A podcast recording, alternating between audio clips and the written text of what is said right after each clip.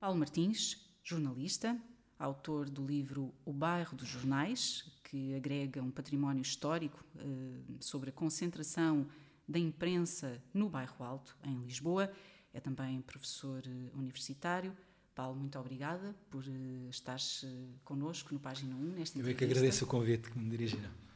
Uh, temos muito para falar. Ficou difícil preparar esta entrevista por tantos temas que poderíamos abordar mas um, para mim, uh, uh, quero começar por te dar de facto os parabéns e agradecer, enquanto jornalista, por teres compilado esta informação num livro. Um, sei que não é muito comum jornalistas uh, darem estas opiniões, mas eu vou dá-la aqui, arriscando aqui. Muito obrigado. Quebrar Muito uma série de regras éticas, mas de facto é algo que, como jornalista, me sensibilizou. E começo por te, por te perguntar, de facto. Um, este património histórico do jornalismo está protegido? Uh, Parece-te que está protegido hoje? Agregaste neste livro, mas de resto parece um pouco disperso e, e poucas pessoas sabem dele. Pois, eu acho que os poderes públicos esquecem-se que têm aqui um património importante, até do ponto de vista turístico.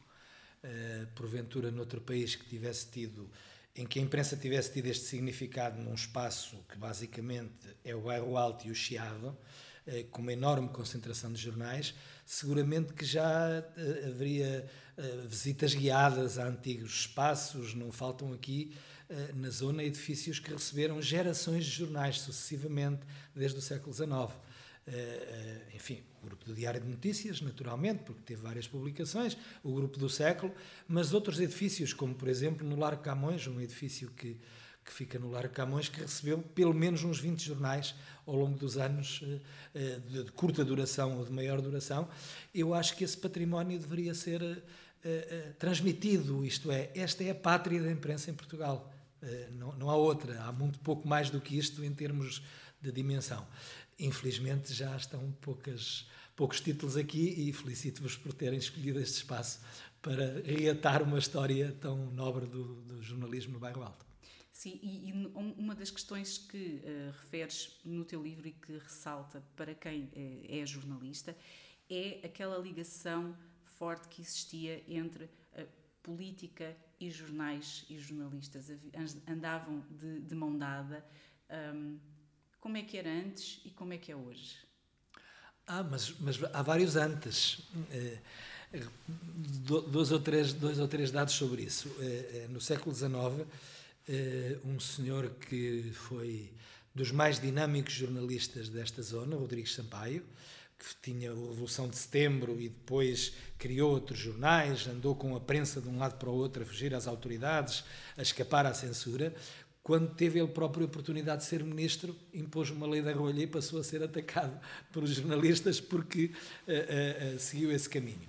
Eh, no tempo da ditadura fascista aconteceu basicamente o mesmo, não é? Eh, eh, repara que talvez seja importante nós percebermos o contexto geográfico. A minha ideia aqui no livro foi partir da geografia para a ocupação do espaço pela imprensa. Estamos a falar de, de quase 600 jornais que eu identifiquei desde 1850 quando os jornais passaram a ter uma referência específica à redação, até aí não tinham, tinham eventualmente a tipografia, eh, e, portanto, nesse período todo, os jornais vão se concentrando aqui, mas, por exemplo, no tempo do Estado Novo, tinhas também a, eh, a, a, a Casa da Imprensa, que é aqui na zona, existe ainda hoje, e ainda bem que existe, é uma associação mutualista da, da área da comunicação, o Sindicato dos Jornalistas, que não é muito longe, é na, na Rua dos Duques de Bragança, portanto ao pé do Chiado, e os serviços de censura, que ficavam em frente do República, do Jornal República, ao lado de onde é hoje a Associação 25 de Abril, que teve os jornais do regime, o Diário da Manhã e a Época, e tinha tido antes um jornal ferozmente republicano chamado O Mundo, que os opositores monárquicos chamavam Imundo porque era de uma violência contra a monarquia inaudita. Portanto, há vários momentos de relação com a censura ou com a, ou com a, a situação. No pós-25 de Abril, juntaram-se aqui vários jornais, eh, além dos jornais que já existiam, sobretudo os vespertinos, o Diário de Lisboa, a Capital, o, o Diário Popular, foram criados aqui alguns jornais do contra, no sentido de serem jornais saudosistas do anterior regime, eh, eh, no mesmo espaço onde estavam jornais claramente colocados do lado oposto do espectro político. Eh, e o que mais me chamou a atenção neste livro, nesse período do Estado Novo, foi que as cumplicidades entre jornalistas, a camaradagem entre jornalistas, sobrepunha-se às, às posições políticas. Poucos Quer dizer, ninguém, ninguém aceitava a censura, mesmo os, os, jornalistas que eram próximos do regime, mas havia jornalistas que eram próximos do regime e outros que não eram do regime. E conviviam e, e, e passavam material uns aos outros, isto é, a, a, a cooperação sobrepunha-se à competição.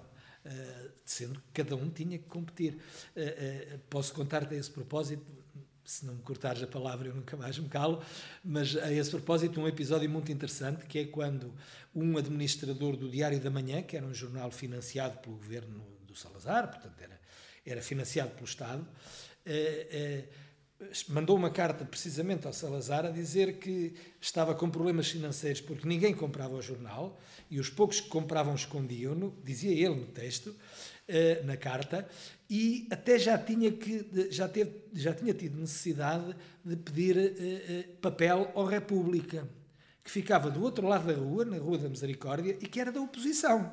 E o Jornal República fornecia o papel porque era necessário. Isto é uma coisa que difícil de compreender para fora daquele contexto da, da tal do partilha do mesmo espaço, quer dizer, e isso é nítido em, em, nas memórias dos vários jornalistas que eu usei como fonte uh, neste livro, porque há, não havia nada sistematizado e o que há é, sobretudo, livros de memórias de vários jornalistas. E contas também uh, jornais que nasceram muito de mãos dadas mesmo, ou com propósitos políticos, digamos assim. Ah, completamente, portanto... claro, claro, claro. Sobretudo no século XIX, já não falo sequer dos jornais da chamada propaganda republicana, que a partir do ultimato de 1880 passaram a ser ferozmente anti-regime, eh, eh, de forma que hoje nós ficaríamos impressionados com a ética que poderiam ter, se é que tinham alguma. Portanto, eram de uma violência enorme contra a monarquia, espalhavam boatos, faziam aquilo que hoje chamamos de desinformação, que sempre existiu, evidentemente. Boatos, hoje tem, exatamente, hoje tem maior dimensão, mas sempre existiu. Mas os jornais nessa época, no século XIX, eram em grande parte jornais criados por partidos ou por tendências dentro dos partidos eh, que eh, eh, muitas vezes e com frequência eram criados para conduzir um deputado ao poder, por exemplo, e depois desapareciam. Há, há um episódio que, que, que, me contam que eu não, não sei localizar exatamente, lembro-me que o jornalista em causa chamava-se Alberto Bramão, em que ele confessa nas suas memórias que a certa altura lhe, lhe mandaram escrever um texto violento contra um político que era diretor de outro jornal. E ele escreveu e nem sequer assinou, porque na altura não se assinava, não é? Depois descobriu que era mentira e ficou revoltado por ter escrito uma coisa que lhe encomendaram, básica, e que era mentira. E então demitiu-se do jornal. Coisa espantosa, porque ele não tinha sequer que assumir aquilo, não assinou. Não é? Mas revoltou-se mas a, a certa altura ele dizia uma frase fantástica sobre o episódio, que era o capitão manda e o marinheiro obedece. Portanto, ele estava disponível para escrever por conta de qualquer tendência política. Era o ganha-pão dele. Eh, Mas há uma ideia, se calhar, em algumas pessoas hoje, de que uh, um, uh, havia um jornalismo antigamente que era puro e que hoje é que está uh, muito diferente toda, só lendo o teu livro e, e, lendo a história do jornalismo, se percebe que não era assim e que o jornalismo eh, caminhou muito e hoje tem, tem qualidade. Não era assim nem tem de ser. Eu acho que a discussão, a discussão é um bocadinho diferente. Eu, eu costumo defender, até, até do ponto de vista académico, que a independência no jornalismo não é todos fazermos de conta que não temos partido nenhum é assumirmos as nossas posições e sermos julgados com base no conhecimento público dessas posições. Aliás, há jornais que editorialmente se Exatamente. Assumem... É? E, e, e assumindo-se editorialmente como sendo de uma área política ou de outra, isso não significa que sejam menos profissionais. Podem seguir as mesmas regras, não é?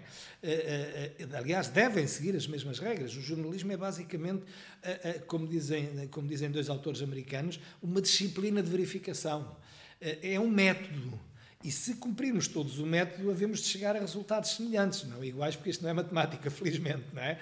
Eh, mas isso não, não tem nada a ver com o posicionamento político. Quer dizer, a ideia de que somos muito independentes e, portanto, não tomamos posição nenhuma, o facto de não tomarmos posição é em si uma posição. Portanto, não faz sentido fazermos de conta que somos independentes. Portanto, o que é que eu quero dizer com isto? Que eh, basicamente eu prefiro os poucos jornais que depois do, do, do, na, na, fase democrática da nossa história, desde 1974, assumiram posições claramente, do ponto de vista editorial, por exemplo, o Independente, era claramente um jornal à direita e assumia como tal. Eu trabalhei no, no, Independente e sempre fui de esquerda e nunca o ocultei, e ninguém me obrigou a ser diferente. Do ponto de vista editorial, seguia a sua linha. E os jornalistas faziam o seu trabalho não é? Eh, eh, e depois o diário, que era próximo do Partido Comunista, e assumia essa condição. E as pessoas compram, ou leem, ou acreditam. Como que, ninguém é independente, ninguém está fora. Nós somos cidadãos também. Portanto, eh, em tempos, um jornalista chegou a dizer que era tão independente que nem sequer votava. Isso é um disparate absoluto, não é? Eu prefiro os jornalistas que assumem a sua posição, clubística, política, partidária, se a têm e depois nós julgamos em função disso. Não vale a pena fazermos de conta. E nessa altura ninguém fazia de conta, porque todos tinham essas posições mais ou menos marcadas. Não é? E, e contas também eh, como havia eh, todo um rol de publicações de sátira, sim, de crítica, sim, sim, ou seja, havia uma, multi, uma multiplicidade de exemplos que não tem muito a ver, com, às vezes, com aquela ideia de jornalismo puro, objetivo, ou algo que, se calhar, existe numa camada da população que não conhece a história, não é? Não, uh, uh, os jornais eram. tinham alguns. os jornais estratificavam-se. muito cedo se estratificaram internamente, não é? O repórter era o coitado que estava à porta da esquadra a ver se conseguia alguma coisa e, e que tinha uma arte específica para isso, que não era a mesma do redator ele dava o material e o redator escrevia em português, ou seja, basicamente dava forma jornalística às informações dispersas. Mas há um outro aspecto muito interessante que eu, do qual eu tomei consciência quando, quando investiguei para o livro: é a presença dos escritores. Eh, eh, os escritores, eu digo por brincadeira, mas era um bocado verdade. De, de, de, tarde trabalhavam para os jornais, que eram matutinos, só mais tarde é que surgiram os vespertinos, mas logo no século XIX, os escritores trabalhavam nos jornais para ganhar dinheiro à tarde e de manhã escreviam contra os jornais. Por exemplo, essa de Queiroz tem belas peças contra os jornalistas pelos quais ele não tinha grande consideração, mas ele escrevia para os jornais para ganhar dinheiro, não é? Sim. Uh, sei lá, o Oliveira Martins foi diretor de um jornal. Uh, uh, repara, o caso do Oliveira Martins é muito interessante porque o jornal ficava onde fica o edifício hoje de uma seguradora na boca do metro, à saída, do, no, no Chiado, na, em frente da boca do metro, fica do outro lado. E eu tive muita dificuldade em perceber onde é que afinal era o jornal, porque na época aquela, toda a rua era Rua Garrete, e agora aquela rua foi, é o, aquela parte é o Chiado, não é? Portanto, onde é que foi o jornal, afinal? Depois descobri que era ali. E esse jornal tem uma história giríssima, precisamente no período, suponho eu, agora estou a citar de memória, em que Oliveira Martins era o diretora, eh, eh, em que acontece o ultimato inglês e os jornais todos, os mais republicanos, os mais monárquicos, ou os monárquicos e os republicanos, eh, tomam todos posição contra o governo por se ter posto de cócoras perante a Inglaterra. E o jornal chamava-se Repórter. Então eles decidem que o jornal deixa de se chamar Repórter porque não pode ter um nome inglês. E muda de nome e muda para o Bairro Alto, já não sei exatamente aonde, mas mudou de, nome e mudou para o Bairro Alto. E o jornal era muito afirmativo em termos políticos. Muitos, muitos escritores, muitos escritores de renome escreveram nos jornais. Depois, mais tarde, na fase do Estado Novo e na fase da Primeira República, a mesma coisa. Uh, uh, por exemplo, uma grande figura do, do Estado Novo, que aliás é, é, digamos, o ideólogo do ponto de vista cultural, que é o António Ferro, escreveu em vários jornais, incluindo no Diário de Lisboa, que ficou com a, com a memória que temos do Diário de Lisboa, era que era um jornal contra o regime, mas nos primórdios eh, tinha o António Ferro eh, entre os seus entre os seus colaboradores, o Almada Negreiros, enfim, essa é outra vertente que é, tinhas muitos jornais humorísticos como Sempre Fiz, o António Maria, os jornais do Bordal Pinheiro foram quase todos no Bairro Alto, ele escreveu em vários, eh, fundou vários, fechou vários. O António Maria era do nome de António Maria Fontes Pereira de Melo, que era o ministro que ele queria criticar e militantemente criticava sempre nos seus desenhos. Mas depois tinhas os jornais, uh, uh, os jornais sindicais, por exemplo, os jornais. Uh, por exemplo, entre os jornais humorísticos do Sempre Fiz, que era propriedade do Diário de Lisboa, portanto era do pequeno grupo do Diário de Lisboa, onde o Stuart Carvalhais foi dos mais geniais a escrever e depois mais tarde o João Abel Manta. Portanto, também temos uma geração de caricaturistas que eram jornalistas, não eram os tipos que sabiam umas coisas de desenho, eram, eram jornalistas que se exprimiam de outra forma. E depois tens coisas, por exemplo, uma das coisas mais, mais fantásticas que eu descobri eh, é que na Rua da Barroca, estamos aqui perto da Rua da Barroca, eh, a certa altura, no início da República, havia dois jornais anarquistas que eh, se digladiavam entre si a propósito das linhas do anarquismo. Eu não, eu não consegui perceber qual era a diferença, mas eles percebiam. Não é? E então tinham, eram muito violentos nos editoriais, um contra o outro a certa altura, os dois diretores tornaram-se amigos porque a República, quando definitivamente rompeu com o movimento operário, meteu os dois no Limoeiro, na prisão do Limoeiro, e eles tornaram-se amigos depois de terem sido presos. Portanto, há esses episódios interessantes que, que mostram como as coisas foram evoluindo nesse sentido de ter. Para, por exemplo, um jornal que, que existia no, no, no Chiado, mesmo no Largo do Chiado, uh, chamado A Verdade, que depois depois, esse, esse, prédio recebeu mais tarde um jornal monárquico chamado Liberal, enfim. Uh, uh, mais tarde, não, recebeu antes, perdão. Esse jornal era um jornal assumidamente salazarista, cujo diretor era assumidamente salazarista, e onde escreveu durante algum tempo, ainda bastante tempo, um senhor chamado Humberto Delgado, na fase em que ele próprio era salazarista. Portanto, nesse mesmo edifício, nesse mesmo edifício, em 1920, entre 1918 talvez e 1922 ou 23, existia um jornal chamado Imprensa da Manhã, que foi um jornal, já agora que falas da questão da ligação política, que militantemente incentivou a Noite Sangrenta de 1921. É claro que não tinha a noção de que ia dar o que deu, mas incentivou, fez reportagens juntamente com os assassinos, com o sidecar a acompanhar, o jornalista a acompanhar, é uma coisa inacreditável. E como as coisas correram mal, no fim os assassinos vieram à redação do jornal dizer então como é que é agora, porque... E eles, fizeram, eles tentaram tirar-se de fora, mas tinham escrito várias reportagens, não só a incentivar, como a acompanhar a Noite Sangrenta. O redator-chefe, como se chamava na altura do jornal, era o Esculápio, que é, ficou conhecido como um dos grandes repórteres. E era, de facto, um grande repórter mas foi o que incentivou aquilo tudo. Uh, uh, uh, e era uma história que não se conhecia, eu é que, digamos, dali juntei peças, e, e aquilo é o caso em que um jornal ativamente tem uma posição política que dá em sangue. Claro que eles não, não previam isso, não é? mas deu no que deu. É? E eles incentivaram ativamente. Imagina o que é fazer fazeres uma volta com um sidecar a acompanhar as pessoas que estão apanhar políticos, os políticos que estão à mão na casa deles. É uma coisa terrível. E era nesse sentido também a minha pergunta, na questão de hoje há qualidade, eh, no sentido de haver também eh, regulação, eh, há todo, há hoje em dia cursos universitários para jornalistas, estamos num uhum. mundo completamente diferente desse mundo, desse jornalismo um, e, e, existe um código deontológico. Uh, há aqui uma série de, de travões, digamos assim, que algumas coisas possam voltar a acontecer ou não. Há, mas vamos lá ver. Eh, o código deontológico é da adesão voluntária. Não, não, há, não há sanções aparentemente. Eu gostava de chamar a atenção para isso porque eu ouço uh, muitas uh, pessoas das ordens profissionais.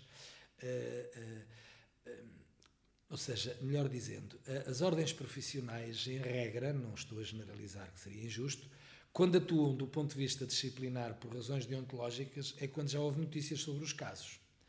É, é, o que eu acho gravíssimo, porque têm condições para serem transparentes e dizerem nós estamos a investigar este médico ou este advogado. para, para não falar de outras, não é? E ninguém sabe. Ou seja, eu posso ir a um médico que está a ser punido pela ordem e não sei, não é? Sabem eles, entre eles, não é? Exatamente. No jornalismo não há uma ordem, felizmente. Eu fui dos que batalhou contra a ordem quando era da, da direção do sindicato, com um slogan que se chamava precisamente, que era precisamente não nos metam na ordem. É, é, quem for, vamos lá ver, não há nenhuma sanção direta sobre o exercício profissional, sobre o salário, não, há, não se pagam multas. Mas se eu, enquanto jornalista, eh, for objeto de uma queixa ao Conselho Deontológico do Sindicato e o Conselho Deontológico apreciar e confirmar que eu violei uma norma do Código, publica no site do sindicato o Paulo Martins violou o Código. Claro, isso afeta a credibilidade. Isso é pior do que uma multa, Exato. não é? Porque uma multa eu pago e ninguém sabe. Ali o meu nome profissional fica marcado. E, portanto, eu gostava que esse exemplo fosse seguido por outras entidades que, que tanto falam. Não é uma originalidade portuguesa. Assim em vários países. A maior parte dos sindicatos tem, tem instrumentos deste género. Depois há a lei, vamos lá ver, mas a lei precisa de alguns aperfeiçoamentos. Mas também é, é preciso nós termos em conta uma coisa que, que, que que, digamos assim, baliza a intervenção regulatória, que é, nós estamos a falar de um campo muito sensível, não é? Não é a entidade reguladora do setor elétrico ou a CMVM, é? Eh, eh, qualquer intervenção de uma entidade reguladora na área da comunicação pode ser sempre encarada como uma intervenção sensória, não é? Eh, mesmo que não queira ser. E, portanto, é mais, é mais delicado, é mais difícil intervir, não é? Ou então acontecem coisas como este absurdo da, da, decisão sobre o Ricardo Araújo Pereira, que não tem o mais pequeno sentido. Quer dizer, não, não tem o mais pequeno sentido. Quer dizer, primeiro, Ricardo Araújo Pereira convida para o programa dele quem ele quiser. Segundo, assim que não tem que andar à procura de quem aceite entrevistar alguém, porque as pessoas têm autonomia para fazer. Não é? Eh, eh, eh, eu acho que o Ricardo Araújo Pereira respondeu bem. Se eu fosse jornalista, tinha o dever de ouvir todos e de, falar com todas as áreas. Para aqui eu convido quem eu quero. E tem esse direito, quer dizer, aquilo é um programa de entretenimento, lamento muito. Portanto, isto para dizer que é fácil intervir em programas de entretenimento dizendo estas coisas sem jeito. Intervir nos conteúdos, obviamente que não pode acontecer, ou seja, há aqui sempre uh, alguma limitação, alguma. Tu és um jornalista com muita experiência. És, posso dizer aqui, um, um veterano e que conhece por dentro o setor, conhece todo, todo o setor na sua versão moderna, digamos assim, do, do uhum. pós-democracia, e também muita experiência no jornalismo desportivo, que, a meu ver, se calhar ainda é o que agrega muito do que era uh, o jornalismo Bom, de uma tive, época. Isso tive há 30 anos. isso tive há 30 anos. Mas Já não tenho. Como vês, hoje em dia, com, uh, há de facto uma globalização, há de facto uh, um, um, esta força que são, que é a internet, que são as redes sociais, e a própria forma como as agências de notícias também tiveram que se adaptar. E surge o, o jornalismo ou a reciclagem de notícias em que eh, uma notícia que, que possa não estar tão bem construída ou até que, seja, que não, esteja, não seja tão rigorosa, de repente, em segundos, em minutos, é espalhada por todo lado. E não só no país, mas por todo lado. Um, és também professor investigador o que é que te surge quando vês a, a forma como, como hoje tudo isto funciona, uh, sem que haja grandes balizas, porque todos os dias nós vemos notícias uh, replicadas desta forma aos milhares? Um, os jornalistas, eh, se continuarem a, a, a privilegiar a rapidez na, na, na difusão da informação, em vez de privilegiarem o rigor, vão sempre contribuir para a desinformação, ainda que involuntariamente. Eu acho que, ao contrário do que acontecia, se calhar, há 20 anos, não há nenhuma justificação para nós sermos rápidos a transmitir. Isto parece uma coisa sacrílega o que eu estou a dizer. É, é, repara, uma coisa é tu teres uma grande investigação e quereres divulgá-la. É a tua investigação, promoves muito bem. Outra coisa é eu tenho uma notícia tenho que a transmitir a correr e não sei se ela está confirmada. Isto não faz nenhum sentido, porque tu hoje tens muito mais meios de acesso à informação. Hoje não falta informação, falta é garantir que ela é verdadeira, não é? Eh, falta é garantir que ela é verdadeira. E, portanto, eh, eh, a nossa preocupação deve ser: eu só transmito quando tiver a garantia de que posso, que posso dar a cara, digamos assim, por esta informação. Repara, o, o, o, os homens do, do caso Watergate, os dois jornalistas que ficaram na história por causa do caso Watergate, têm uma, um princípio muito interessante que é o jornalista deve apresentar a verdade disponível no momento. Que é o que hoje é verdade e que eu tenho condições para dizer eu, eu, pude, eu pude chegar a esta conclusão, amanhã pode não ser, porque há um novo, uma evolução, porque há um dado que eu não conhecia, mas eu tenho é que ter a honestidade, até aqui o que eu sei é isto. E não tenho nenhuma necessidade de correr. Para que é que eu corro? Para escrever que uma pessoa morreu e afinal não morreu, como ainda recentemente aconteceu. Isso não tem nenhum sentido, porque, porque as repara, nós antes tínhamos, eh, tu dizias, eu li no Jornal de Notícias, ou, ou, ou vi na RTP, ou na SIC, ou na TSF, seja o que for. Tu hoje dizes vi na internet, não é? O vi na internet significa checaste alguma coisa, tens a certeza de que o que te chegou é correto. E isto é destruidor para o jornalismo, porque repara, eh, eu não tenho nada contra que as pessoas hoje se informem de outra maneira. O papel desapareceu ou está em desaparecimento, temos outros meios de transmitir a informação. Mas a única, o único antídoto que eu conheço para, para a desinformação não é de quem emite, é de quem recebe. O destinatário é que deve. Epá, eu tenho que confirmar isto, confirmar, confirmar, confirmar. Vou ver a outros sites, porque repara, eh, mesmo os órgãos de comunicação mais prestigiados também estão vulneráveis à desinformação. Eh, hoje em dia, para se fazer desinformação eficaz, é usar precisamente um órgão prestigiado, porque as pessoas acreditam. Eh, eu costumo usar este exemplo quando falo com os meus alunos para se perceber que este fenómeno não é novo, só, só ganhou volume, digamos assim. Na, na, na, quando, os, quando, as forças da chamada coligação internacional invadiram a, o Afeganistão, os Estados Unidos, Grã-Bretanha, enfim, o, Guardian, prestigiado jornal inglês, publicou na primeira página uma fotografia de um, de um soldado inglês no Afeganistão que tinha sido enviada por um leitor benemérito. A fotografia era fortíssima, fantástica, mostrava. Então descobriu-se, entretanto, que tinha sido propositadamente enviada e que era um action man, aquele bonequinho, que a fotografia tinha sido tirada em cima de uma mesa com um bocadinho de musgo à volta para fazer de conta que estava num cenário de guerra. E o jornal desfez sem desculpas. Porquê é que vai atrás do leitor que enviou? Hoje todos vão. O dito jornalismo do cidadão. Não é? Tu publicas fotos das cheias, mas não tens a certeza de que aquelas cheias são de hoje ou de há 10 anos. Mas o é o contributo do leitor. Então isso é coisa de dar para o torto. É o jornal que divulga, é o leitor que é o responsável. Se calhar o leitor usa um pseudónimo. Mas tal como, por exemplo, uh, uh, televisões, todos os meios de comunicação social replicam notícias de agências noticiosas que podem não estar com, com todo o rigor, digamos assim, ou podem até conter mesmo uhum. uh, incorreções graves, mas também lavam as mãos e dizem não, isto é da agência, ou seja, não, não nos cabe confirmar, não nos cabe verificar e replicam. O mesmo acontece depois com essas informações de, cidadão, de um cidadão que envia. Um, porquê e, e, como é que se sai, como investigador, vês uma forma de sair deste, desta forma de fazer não jornalismo, digamos assim? Que já não, não, é, não é bem o jornalismo, que o jornalismo, para mim, passa por verificar e por confirmar. Isso não é só replicar, é só pode estar ali sentado um jornalista como pode estar uma máquina e que aliás, eh, como nós sabemos, nos meios de comunicação social as notícias de agências depois já são automaticamente colocadas num feed. Repara, eh, eh, estamos a falar, apesar de duas realidades diferentes. Uma agência eh, tem como missão enviar informação para os seus clientes, que são os órgãos de comunicação.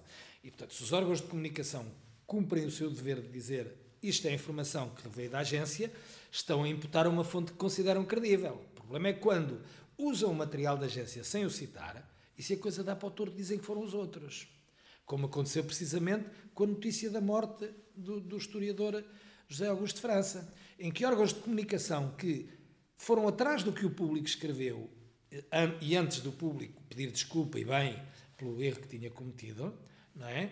Esses jornais, eh, esses órgãos de comunicação, não foram só jornais, foram atrás do que o público escreveu, não citaram o público e depois, quando a coisa deu para o torto, disse, mas nós dissemos o que o público disse. Isto não é aceitável, quer dizer. Mas o problema de fundo é que uh, uh, os, os, órgãos de comunicação estão a atravessar uma crise financeira de tal modo que têm que inventar receitas. E, e, e convencionou-se a ideia de que um, um título, muito chamativo, é mais replicado, é mais... Infelizmente, nós estamos a contribuir para as pessoas terem como atividade replicar títulos, em vez de lerem notícias. Ou em vez de as verem. Podem, podem ser vídeos, podem ser... E nós contribuímos para isso. E contribuímos já há muitos anos, nós jornalistas, porque repara, eh, a certa altura começou a dizer-se bem que se escrevia imenso e que as pessoas não tinham tempo para ler tanta coisa, tinha que se procurar escrever menos, sintetizar. Muito bem. A certa altura sintetizamos tanto, tanto, tanto, tanto que já não dizemos nada que possa ser mais do que a Hard New. E visões diferentes. Hoje Exatamente. sente-se falta de visões diferentes, uh, tirando alguma, algumas exceções uh, há, há, vês assim que há uma, um, uma, uma sensação de que é tudo muito parecido. É mimetismo. É mimetismo que, que infelizmente se incentiva os jovens jornalistas a terem. Porque uh, os órgãos de comunicação criaram um, um, sistema, não é só cá, infelizmente, que é. Estamos todos a marchar no mesmo sentido. Se um marchar fora da, da linha que está estabelecida, vai ter que justificar porque é que não está a marchar como os outros. E, portanto, o mais cómodo é eu vou atrás. Eh, eh, e estamos todos a contribuir para visões uniformes da realidade, para eh, se cometemos um erro, todos os outros cometem, porque estamos todos a caminhar nesse sentido.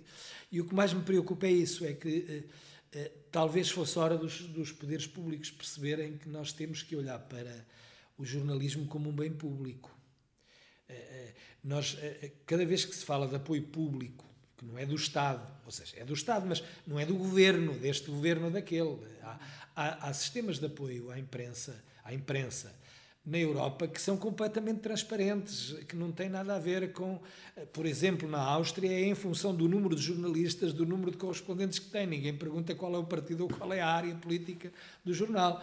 Não é? Mas nós temos essa relutância, não queremos que o Estado, a começar pelo, pelos patrões, a começar pelos proprietários, não, nós não queremos apoio do Estado. Mas porquê? Se o Estado apoia tanta coisa, quer dizer, se o Estado apoia o Web Summit, não é? Quer dizer, se o Estado apoia áreas da economia que são que, que entende que são importantes, por que não apoiar a imprensa?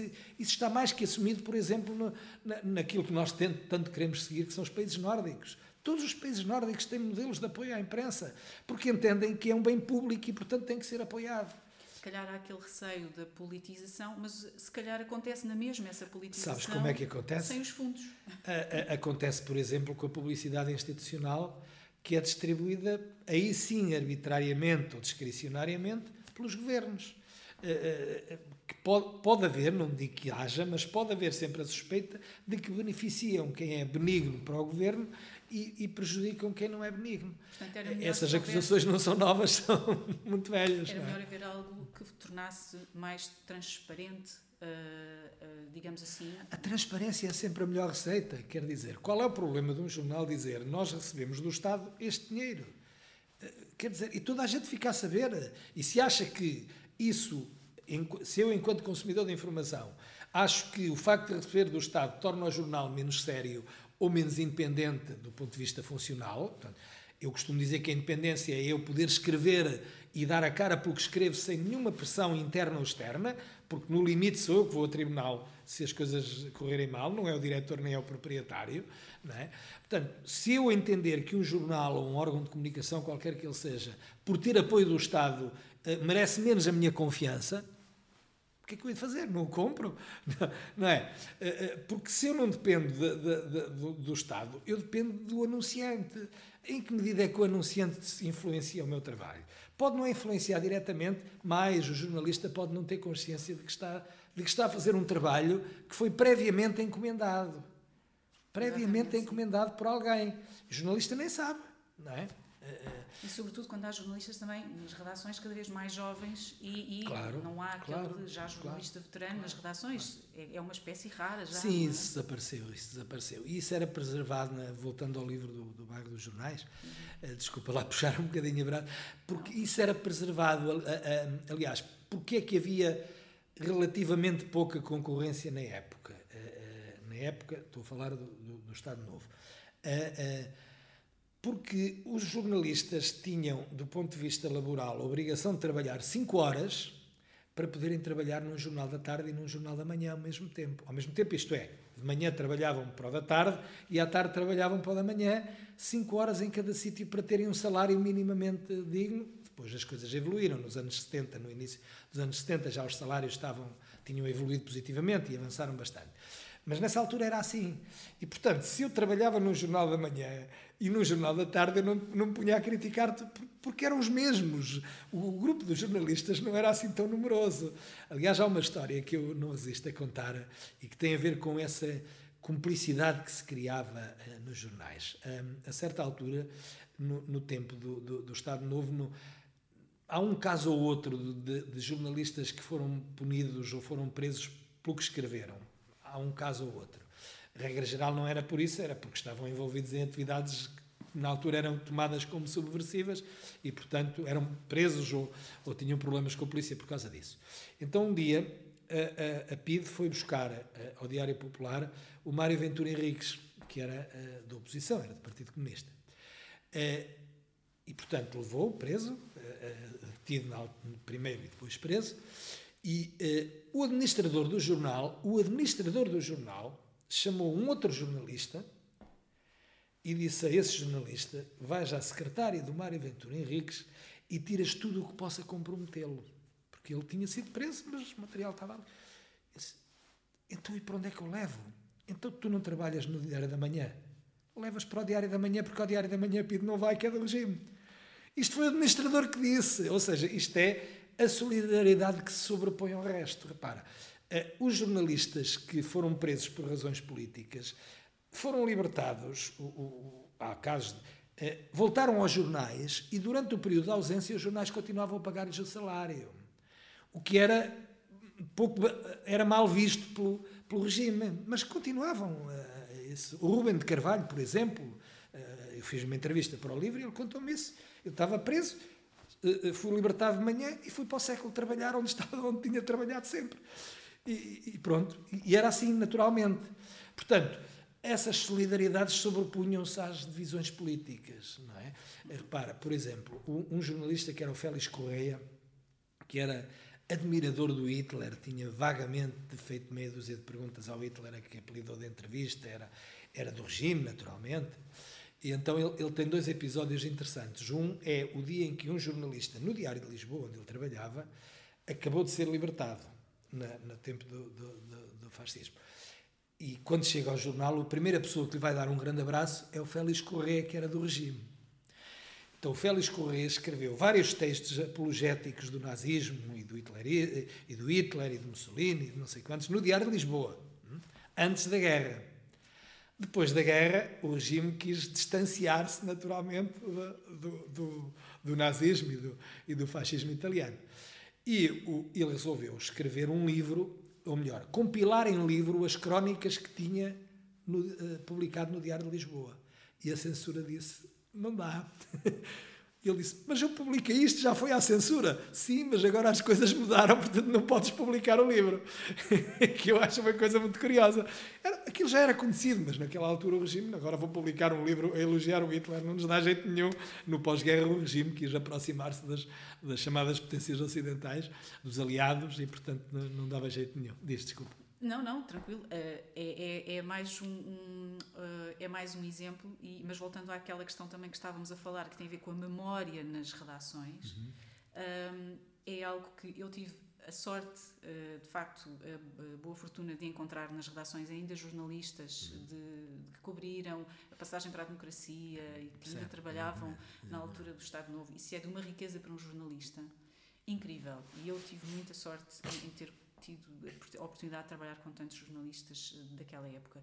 E, hum, mas hoje, e também e tu também trabalhaste conheces bem as redações eh, de hoje, da era moderna, são redações muito diferentes. E para um jornalista que, que chega, um jornalista jovem, encontra um, um pouca memória e, e, pesquisando no Google, até porque há uma certa censura na, nos motores de busca, não se encontra toda a informação um, e não, há, não existem os centros de documentação que nós tínhamos de ir buscar informação.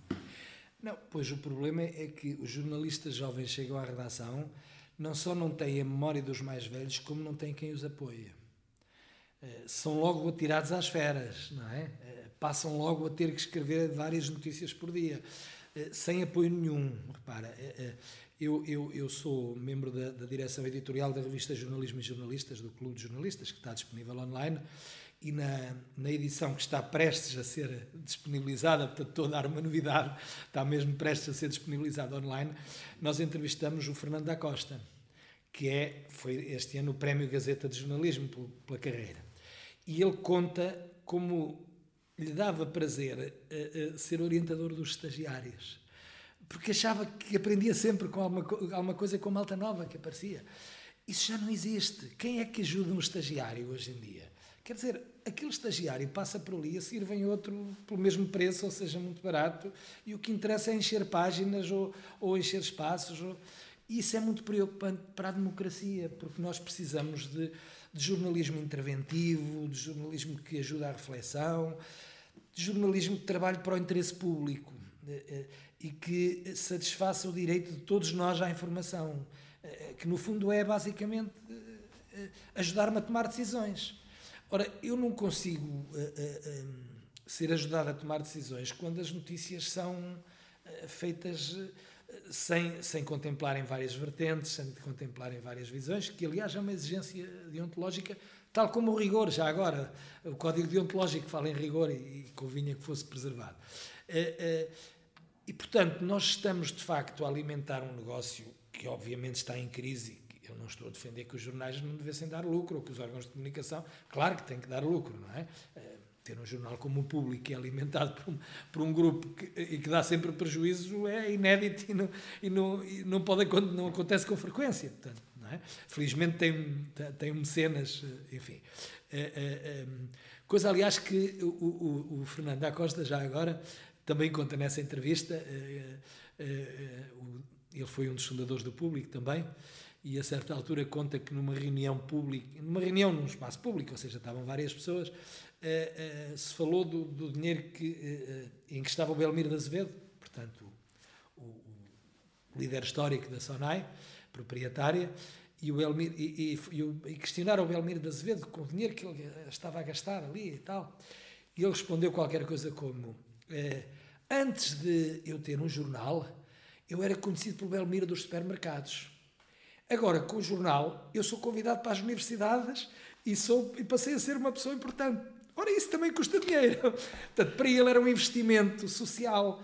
E, e, sem precisar de meter a unha no jornal, de fazer censura. Uh, repara, o jornal diz sempre que escreve sobre a Sonai que é proprietária do, do, do público. E muito bem, sempre a transparência, lá está. Claro, exatamente. Sempre a transparência. Da nossa parte, e já que falamos de transparência, é algo que temos tido dificuldade, eh, eh, é, eh, como jornalistas, aqui no jornal, encontrar transparência em algumas entidades, por exemplo, até na administração pública. E tem havido uma grande necessidade de recorrer à, à, à lei do acesso aos documentos administrativos e, e, mesmo depois de várias, de nos darem razão, de dizerem não, têm que ser fornecidos os dados, mesmo hoje vivemos numa época de bases de dados. Os jornalistas, para confirmarem o que as entidades dizem nos press releases, os jornalistas querem ver as bases de dados e querem eles próprios verificar e fazer, uh, apurar outros dados também. Tem sido difícil. Uh, era algo expectável no século XXI que, uh, numa altura em que poderíamos ter acesso a muito mais informação, houvesse este fechar do acesso de jornalistas à informação por parte de entidades públicas. Não é só cá, é, é algo que, que. Pois eu diria que não é só jornalistas, é aos cidadãos. Os jornalistas, por, pela sua função, têm claro, que ter. Exatamente. Para, nós em Portugal temos uma uma tradição de fechamento, de, de ocultação, de, da ideia de que a administração pública não tem que divulgar. E, e, e, do ponto de vista legislativo fomos caminhando felizmente no sentido contrário, que é eh, tudo é público exceto aquilo que por alguma razão não pode ser divulgado, por razões de privacidade, segurança nacional, sei lá. Uh, uh, o problema é que na prática a teoria é outra, como alguém dizia, não é? Porque, repara, no portal base estão os contratos públicos e pessoas como o meu querido amigo José António Cerejo, que é, é um extraordinário jornalista de investigação, já teve problemas várias vezes de ter os documentos formalmente no portal base, mas depois rasurado aquilo que importa. Chegou ao ponto de ter, por exemplo, um contrato público, um contrato de uma Câmara Municipal com uma empresa, em que o que estava rasurado era o nome da Presidente da Câmara e o nome da empresa. Portanto, isto não é nenhuma transparência, isto não é divulgar informação, é escondê-la. Eh, mas a União Europeia fez a mesma coisa quando, forçada a divulgar informação sobre as, as vacinas, e a quem tinha comprado vacinas, divulgou o contrato menos o valor não é? Ou seja, o valor ficou apagado. Portanto, nós gostamos muito da transparência, mas é com os outros, connosco não, não dá. E eu acho isso preocupante, porque repara, hoje nós podemos fazer extraordinários trabalhos jornalísticos apenas com dados públicos que são cruzados, não é? Não, não estamos a ir por baixo da mesa, nem às escondidas, nem. Não, dados públicos que nós sistematizamos porque é esse o nosso trabalho enquanto jornalistas. Ora, se alguém percebeu que quanto mais dados públicos tem, mais prejudicado pode ser, isto é preocupante. Porque é para o cidadão. O portal base existe para todos nós, incluindo os jornalistas, não é só para os jornalistas. E nesse portal, já que referes, é muito comum não estarem os cadernos de encargos, ou seja, Exatamente. o contrato remete Exatamente. para um caderno de encargos Exatamente. que não está acessível. Exatamente. Não Isto não tem sentido aceder. nenhum. Portanto, não temos os dados. Ou seja, nós fazemos de conta que temos uma administração pública transparente, mas não temos, não temos de todo. E pior do que isso, depois, mesmo quando os tribunais decidem num determinado sentido, as entidades continuam a ignorar é? continuam a fazer de conta. E recorrem os recursos. E recorrem e, e, desrespeitam com... mesmo no limite. Quer dizer. E com dinheiros públicos podem ir recorrendo exatamente, para um, exatamente, jornal em crise, exatamente, como é que o jornal exatamente, vai continua, exatamente. continuando a estar. É o maior, repare, essa é a maior arma do poder, seja ele qual for, eh, pode ser o poder político, económico, clubístico, já agora, que também tem muito poder. Essa é a maior arma, que é uh, processos por difamação a pedirem 20 milhões de euros. E a pedir, isso aconteceu já em Portugal. Para silenciar. É? Para silenciar, porque isso é o, o, que rebenta com o jornal. Nós, felizmente, não temos jornalistas presos por difamação, como até há pouco tempo, até na União Europeia existia. Até na União Europeia casos desses existiam. Não temos. Mas depois temos essa arma de eu meto um processo de 20 milhões de euros, obrigo o órgão de comunicação a ter que contratar um, uma equipa de advogados caríssima, sem garantias de sucesso. E, contabilisticamente tem claro. que se fazer uma série de previsões, claro, etc. Claro, claro. É muito complicado. É o chamado SLEP. É. Pois é, uma, é, uma forma, é uma forma de pressão como outra qualquer, porque repara, e, e, é normalmente pressão mais silenciosa, porque eu, eu gosto de ouvir, quando há uma grande reportagem, alguém vir anunciar que vai processar, é sinal que não vai processar coisa nenhuma. Anunciou e depois não, e depois não processa coisa nenhuma, não há nenhum processo judicial. Os que ficam calados e vão fazer esses pedidos de indemnizações brutais é que sabem que estão a. Aliás, convém dizer que um antigo presidente do Supremo a tribunal, defendia abertamente isso. Vão onde lhes doem, disse uma vez ele publicamente, tipo, quando se sentirem afetados pela comunicação social, peçam imunizações brutais, que aí é que lhes dói. Mas... Portanto, é para destruir a comunicação social objetivamente. E para concluir a entrevista, até porque já estou aqui a tomar mais tempo do que prometi, uh, tinha... Não, eu é que tomei mais tempo. Não, não, muito gosto. Uh, é, Aprende-se muito e é, é, um gosto ouvir-te. Um, fazer aqui uma pergunta, até porque estamos a falar de silenciamento, porque uh, tem havido aqui uh, algumas eh, questões, porque de repente uh, muitos jornalistas descobriram que existe censura de jornalistas nas redes sociais. E o caso é muito polémico, nós sabemos que depois divide as opiniões, mas sentiu-se de facto essa solidariedade de jornalistas quando agora no Twitter houve um, jornalistas famosos norte-americanos, se calhar se fossem portugueses ou outros não era a mesma coisa, mas pronto, são norte-americanos, cujas contas foram uh, simplesmente uh, suspensas, embora por um dia, mas foram suspensas no Twitter. Mas existem outros casos e outras situações, e no Facebook também, eu própria, uh, por partilhar uma notícia que era uma notícia de uma sentença de um tribunal português, a notícia era verdadeira, a sentença é verdadeira, mas pelos vistos não era autorizado falar sobre aquele tema nas redes sociais. As redes sociais não são abrangidas por nada dos códigos, e se calhar as pessoas não sabem isso, mas não são abrangidas por nada da regulação que abrange os mídias. Ah, como é que vês este fenómeno de haver agora esta, esta outra indústria, que são as big, as big tech, as grandes tecnológicas, que de repente chegam e conseguem também destruir a reputação de um jornalista? Por exemplo, ao catalogar de desinformação algo que o jornalista publica ou uma notícia que um jornal, pode ser um público, um diário de notícias, publicam, isso está a afetar a reputação e a credibilidade hum, desse jornalista ou desse órgão sim, de Elizabeth, é, é, isso dava outra entrevista, mas... sim, sim. Aliás, a pergunta foi longuíssima. Não, é, é, é, em relação a esse caso concreto, eu, eu, faço um ponto prévio que é uma espécie de declaração de interesses. Eu não faço parte de nenhum desses clubes, não sou do Facebook, nem do Twitter, não, não, não faço simplesmente, já, não faço simplesmente porque eu não seria capaz de não, não, não, resistiria a participar em debates, a responder e depois não fazer mais nada na vida. Portanto, não faço parte. Mas eh, salvaguardo o seguinte: eh, eh, o Twitter, o Facebook, enfim, agora a Meta, são empresas privadas. Nas empresas, na casa dos privados entra quem os privados querem. É o mesmo princípio do Ricardo Araújo Pereira. Isto é, eu percebo o desconforto de jornalistas que foram que escreveram contra o Elon Musk e independentemente do que eu penso que o Elon Musk possa estar ou não a fazer no Twitter, não é, não é isso que está em causa, o Twitter tem o direito de dizer que nós aqui só queremos estes sócios. Não é uma entidade pública, é uma entidade privada. Não é? Eh, tinha acontecido o mesmo com o Trump, quer dizer, fecharam a porta ao Trump. Tem todo o direito de a fechar, se quisessem, podiam fechar a porta ao Ronaldo ou outra qualquer. Não é? Não, nós não podemos exigir liberdade de expressão a uma empresa privada. Quer dizer, que, que não se trata sequer de ter liberdade de expressão ou não, trata-se de fornecer um dispositivo tecnológico para tu te expressares. E eu acho que aí esse é que é o problema de fundo, na minha opinião, que é, é, é quem fornece a plataforma tecnológica para tu te expressares não tem nenhuma responsabilidade sobre o que tu publicas. Tu eu, não é? Isto é, é, é, é como é que tu podes responsabilizar alguém que transmitiu discurso de ódio, que transmitiu desinformação, a desinformação já matou gente, não é? Como sabemos. Como é que tu podes responsabilizar se as plataformas que te dão, que te proporcionam, que te dão a bicicleta para tu pedalares, dizem não, mas eu dou a bicicleta, mas eu não tenho nada a ver com o pedal.